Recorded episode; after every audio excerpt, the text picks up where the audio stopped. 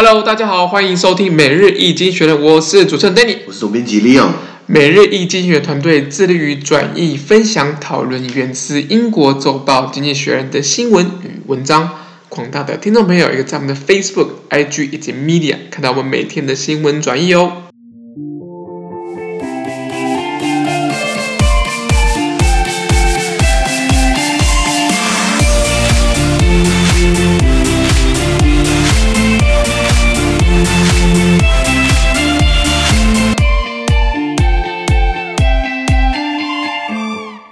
今天我们来看到是，也是从《经济学人》截取出来大事件。我们看到的是一月十九号星期二的新闻，而这件新闻也会出现在我们每日一精选的 Facebook、IG 以及 Media 第三百二十三 po 里面哦。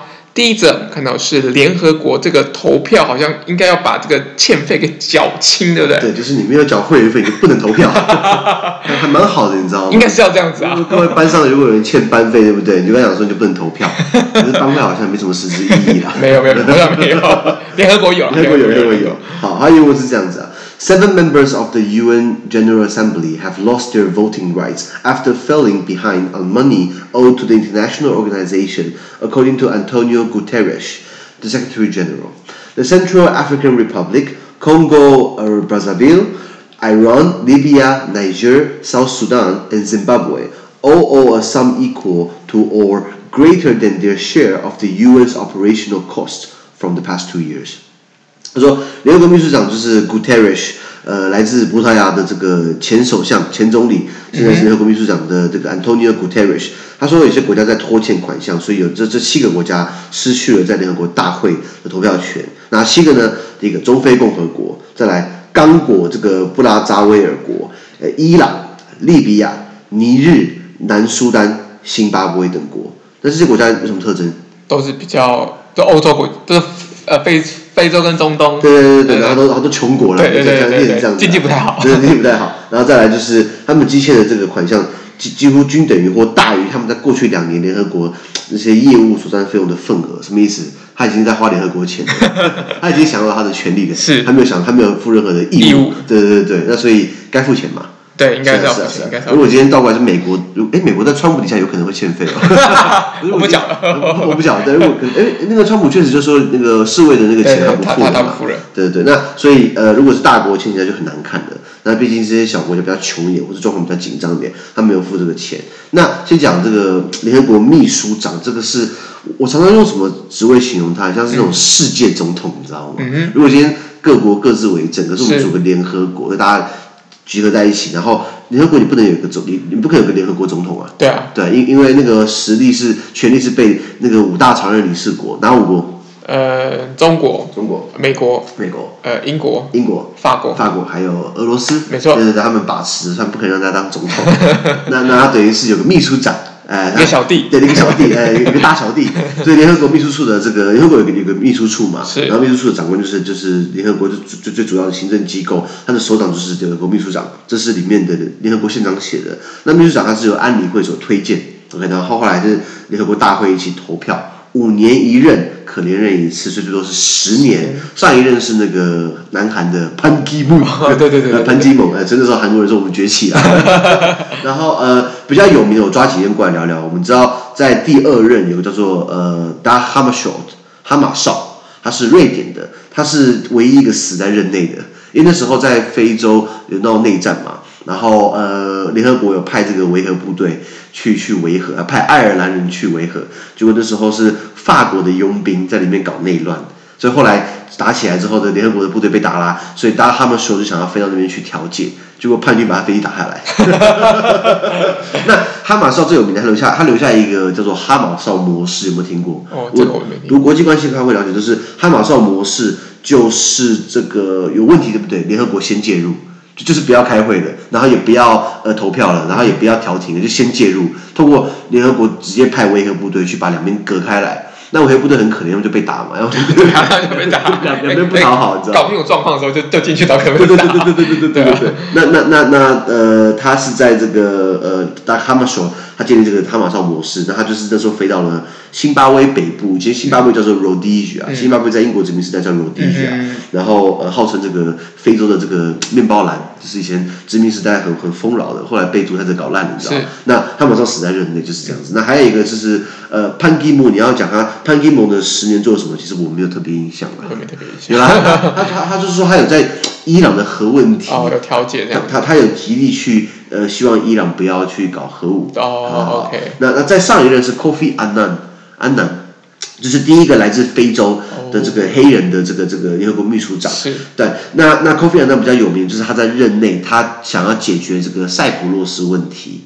塞浦路斯在地中海的最东边，对，靠近这个中东、中亚、西亚那边。那呃，塞浦路斯其实这个岛很分裂啊，这个岛其实没有多大，可是它上面一共有一共有呃四个国家，你知道？四个国家。呃、南塞浦路斯是希腊支持的。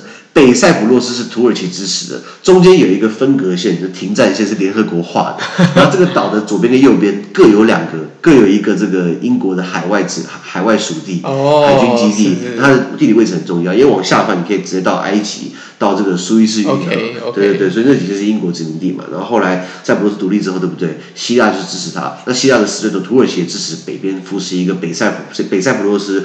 共和国等等之类的，所以这个是很分裂。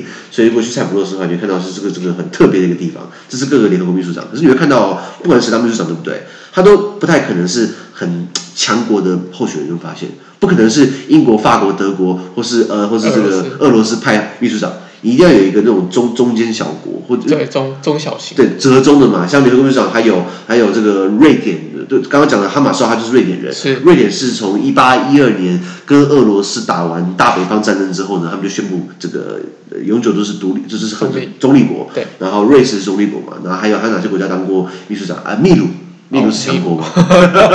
但是啊，秘鲁的主要的这个经济学人写过，秘鲁的主要的经济命脉是矿产。OK，好，然后埃及，埃及不是强，可能埃及三千年前是强国，有法老的时候。对，对，对，对，然后刚刚讲的 Kofi Annan 来自加纳，加纳，西非加纳。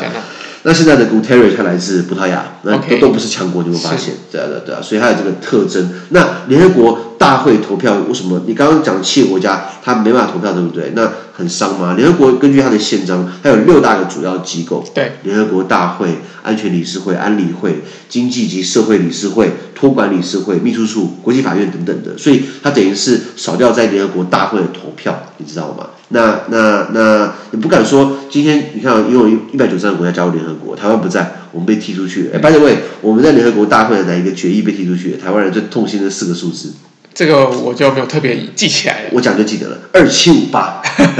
联合国二七五八号决议是在一九七一年的时候是通过的，那它就是。它主要是要恢复中华人民共和国，就是中共在联合国组织中的合法权利问题。是什么意思？就是我们中华民国是非法的。对对对。如果他如果照照如果照老蒋的观念的话，就是汉贼不两立。汉贼不两立。当时当时我们是汉，他们是贼，倒过来叫我们变贼，他们是汉，你知道吗？对，所以二七五号二七五八号决议，台湾人最应该是熟悉，就是等于是取代了我们在联合国所拥有代表权的席位。没错。那哎，我们以前是常任理事国，我们以前是五大常任理事国。没错。对，我们是战胜国。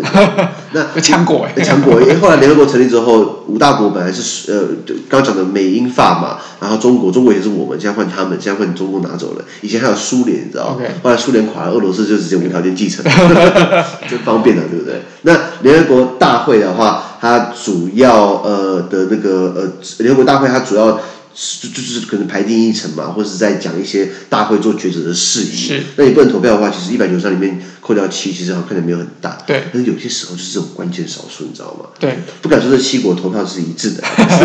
但是他们还是会想要执行一些他们自己国家利益的一些。没错没错。一些投票选择。没错没错。不过这几个都是轻中的。那还是比较好了。没有，我在开玩笑。没错没错。那那那他们也是呃有个大会主席，一年选一次等等的。所以呃这是这个新闻里面讲到的状况这样子。OK，好，那我们看到第二个新闻，第二个新闻，我们把焦点放在了欧欧洲的一个挪威。挪威现在好像就是宣布解禁啊。对，全世界第一个敢这样转，敢这样做的，你知道吗？台湾现在疫情不是好像就感觉起来有点紧张，比较紧张了。对对对对，桃园加油，医护人员加油，加油，千万不要去逛唐吉诃德。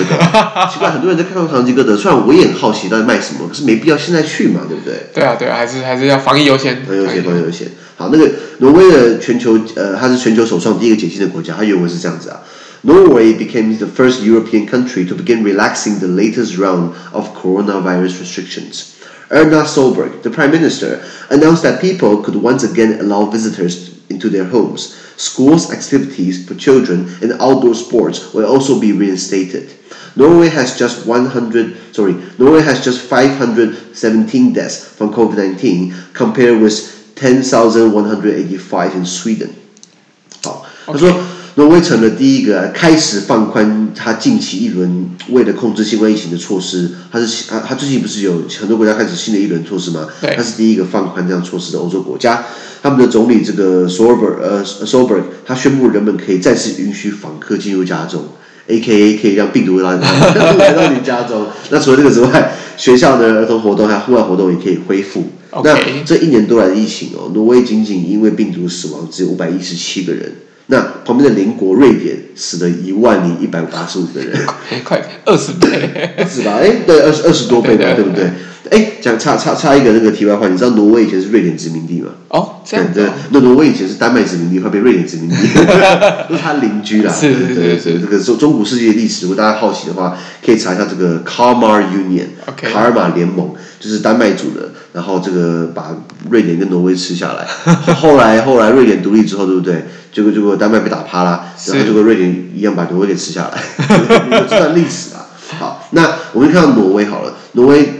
地大物博啊，他们有什么？他们五五百多万人口，对，还有这个呃有矿业，有林业，然后有石油，然后又有观光，然后气候又好，你知道？那你说，他说他挪威从呃这个从二零零。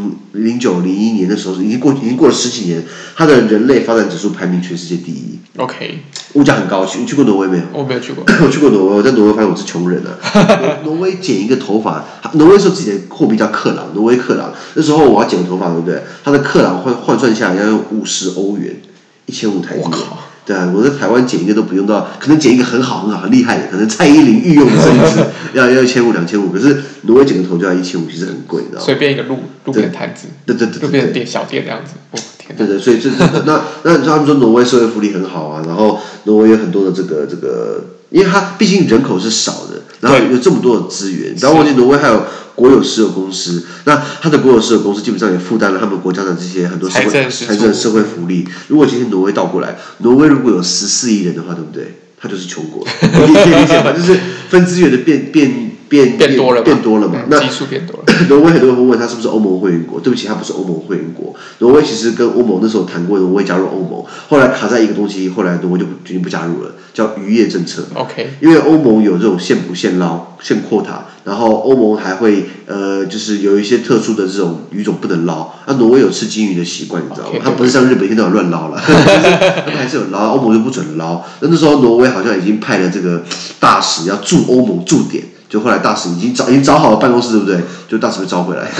后来公投决定挪威不加入欧盟。OK，这是挪威的状况。那我们再看挪威，才五百一十七万，他对不起，才五百一十七个人因为新冠病毒死亡。它毕竟地大嘛，所以人口其实散播的比较分散啊，要分散一点。它不是全部都集中在首都奥斯陆，OK 吗？这是挪威的状况。那你看看邻国瑞典，经济学写到了，瑞典死了一万多个人。记不记得我们在两个月前经济学写过，瑞典因为为了怕伤到经济，他们就开始这个。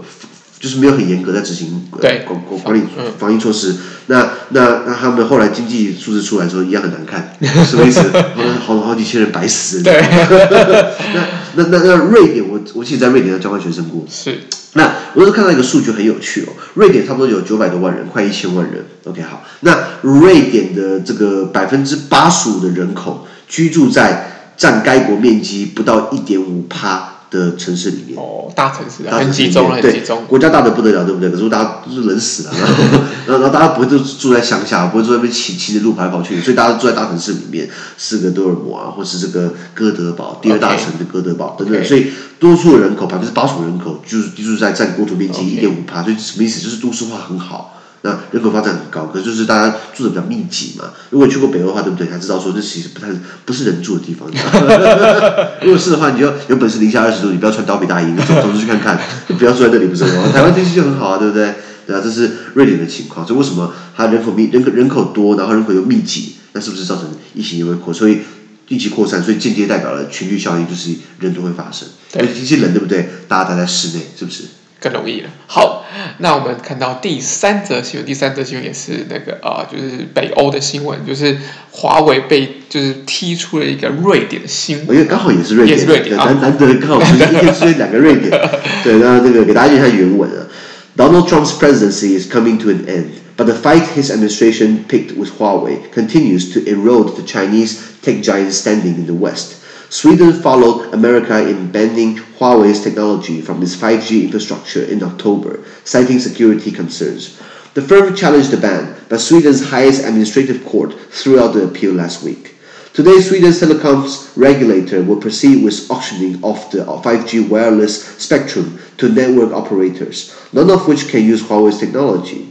One might think that Ericsson, a Swedish firm whose technology has become a popular alternative to Huawei as companies build their 5G networks, will be over, overjoyed. But the firm's boss has reportedly lobbied Sweden's foreign trade minister to rescind the Huawei ban.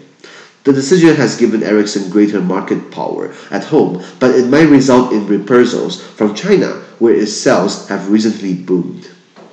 OK，他说，川普的任期已经结束了嘛，对不对？迈入尾声就结束了嘛。那新的这个拜登要上来了，应该是解决很多问题的。嗯、那那 他们说，尽管拜尽管这川普走了，可是由川普政权所挑起跟华为之间的纷争，仍在持续侵蚀华为在西方世界的地位。对，讲到这边，其实我们每日经济学的 YouTube 频道。有拍过一集华为，对不对？没错。为什么美国要要针对华为？为什么美国打华为不打小米，不打其他的？OPPO 不打 OPPO。对，所以我请大家看一下每日经济学的 YouTube 频道，你 看到一直在讲华为。没错，我们已经有六百多人订阅了。我看到，我今天看到。我 们华为六百多人订阅了，是不是？什么时候会到六万多人？继续加油，继续加油，继续加油。那以去年来说，呃，瑞典呃，随着跟着美国脚步，也是声称安全考量而禁止了华为的五 G 通讯建设啊，使用华为的技术。那华为针对这些禁令，对不对？提出了上上诉。可是，在上个礼拜的瑞典的那个这个最高行政法院也驳回了华为的上诉，什么意思？就是不用你的啦，怎样？拜拜。那那在今天呢，瑞典的电信监管机构将要拍卖这个瑞典的这个五 G 无线电波的的这个建设啊，给给给电信业者。那这些业者里面对不对？可是要拍卖给人家，没有一家可以用华为的技术。OK，所以有人可能会认为哦，瑞典这个传统老牌的爱立信。一个瑞典的公司，他们已经有也有建设自己的五 G 网络，然后被也被认为说，Ericsson 是不是可以替代华为？然后大家觉得说，哎，如果华为被踢出去了，国家把它踢出去了，那 Ericsson 是不是爽到了？可是据报道只说，Ericsson 的老板对不对，一直在游说瑞典的外贸部长重新考虑对华为的禁令，什么意思？就是我们自己也不太确定技术好不好，有可能我不知道，我不知道。那他也说，华为这个禁令对不对，会使 Ericsson 在在在这个可可能会就是华为被禁了，可能让 Ericsson 在瑞典有更多的动能，可是会被中国报复。OK，那因为 Ericsson 这公司在中国的业绩就基本上是蒸蒸日上的。今天我华为在瑞典被禁了，后面的 Ericsson 在中国被禁了，都是有可能的。所以这是他们这个这个 Ericsson 老板去游说部长的这个背后的原因了。如果自己想的就是这几公司有。赚钱机会确实哦，不要不要不要。对对对对对对对，听起来蛮怪的。如果今天直接如果今天选直接写就说哦，因为艾瑞森造不出来，那就很难看了。对，就很难看。对，那先讲艾瑞森，大家对他不陌生，也应该我回想一下，在念国中，他十五年前我们念国中的时候，最流行的就是 Sony Ericsson 手机，没错，就是 Sony Ericsson 两个连在一起的。以前大家觉得说是个品牌，是 Sony 日本 Sony 加上 Ericsson，那 Ericsson 是这个呃一个瑞典的这个电信装置制造商。它是呃，最早开始它是在修理这种电报仪器，你知道吗？很老了，我知道一八七六年就成立了，你知道吗？所以一百多年历史了。那它现在就是变成一个电呃，就是在做电信啊，做电话的，后来还有手机等等的。那现在就是在铺一些讯号台啊，架设讯号等等的。那呃，你说它可不可以跟华为较较劲？其实我们先不讲 Ericsson 好了，还有哪些公司跟 Ericsson 很像的？你知道？比如说呃，Motorola，比如说 Alcatel。阿尔卡特，比如说美国的 Cisco 思科，那台湾对不起，我没有这种公司。Nokia，芬兰的 Nokia，、对不？对他们都是有这些呃呃公司。那你说呃，今天如果他们要取代华为，你觉得有没有可能？他们如如果要物美价廉的话，可能会有一些。挑战，对，因为华为毕竟是，我不是我们讲的，这是中国是经济学人讲的，是华为可能是直接拿政府的钱，对，那这政府大力支持，军方支持，随便大家都支持，那所以他可以用，他可以把成本加得很低，低，所以一样的东西他可以用很少很少的钱，那那这样竞争市场，那这样来抢市占率，那这样来研发都好，可是问题是真的好吗？这不是一个健康的体系，对 但但这就是北京模式嘛，那北京模式，对对对，大力的政府补贴，然后占市占率，然后市占率之后更多的一些。超额的利润出来，然后把人家打垮之后，你再把价格往上拉，对，这其实很，这其实叫做有个词叫做这个 predatory pricing，就是侵略性的定价，对，就是把大家全部，就是你为了要抢市场率，就把价格压得很低很低很低，然后大家都死光之后，你就一个人独占，你就把价格往上拉。那欧盟法是禁止这样的行为的，对，比如说中国没有啊，那这个。很难去，那那你说很难去评断那个到底到底哪里好？我讲一个，我讲一个一个故事好了，就是那时候我在欧洲的时候，有一台呃很高欧洲欧洲铁路很发达，有一台有一台车叫做标枪女神号，叫 Dallas。Dallas 的紫色的标枪女神号，它是从法国到经过比利时、如比利时、荷兰到德国去这样的一条快速的高铁。那比如说英法就是欧洲之星，大家知道。那 Dallas 的话，主要是营运的这个法国、比利时、荷兰跟德国。那 Dallas 上面的讯号台对不对？本来是法国的 Alcatel 阿尔卡特铺的，花了超多的钱，然后覆盖率是百分之四十七。什么意思？不好啊，六十分几个都不到。想想看，你在搭火车的时候，你在搭高铁的时候，结果讯号一半时都没有讯号，你们就白搞。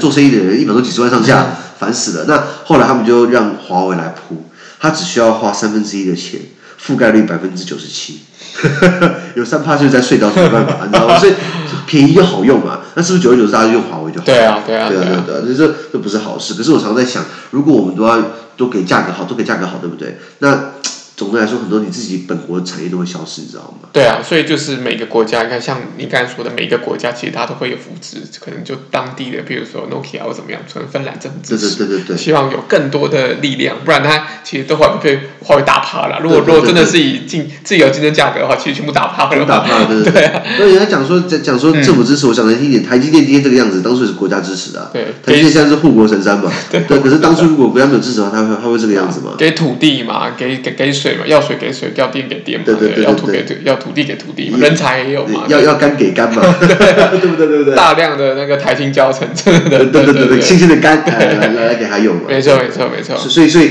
很有趣，就是呃，所以这些瑞典呃这个电信的监管机构，他们要拍卖这个这个五 G 的这个这个等于是营业营业执照了，可是好像大家好像有十几家去标。可是每一家都说你不可以用华为，对不对？大家开始却步，你知道吗？那不用华为，我用谁的？对啊，用我自己本身。反正 Ericsson 对不对？连 Ericsson 老板都不太确定，你知道吗？对对对，大概是。那这样真的是有点糟糕了。那这就很有趣，让我们继续看下去。好，那么今天的每日新闻的 Podcast 就到这边，呃，明天的其他新闻呈现给各位。那对这些新闻任何想法，或想我们讨论的话，都欢迎在评论区留言哦。想跟我跟 Danny 面对面聊天的话，都欢迎参加支持我们的中文基础上读书会以及全国导读专班哦。资讯都会提供在每日一经济学人的 Facebook 粉专，也请大家持续关注我们的 Podcast、Facebook、IG、YouTube 跟 Medium。感谢你的收听，我们明天见，拜拜。拜拜。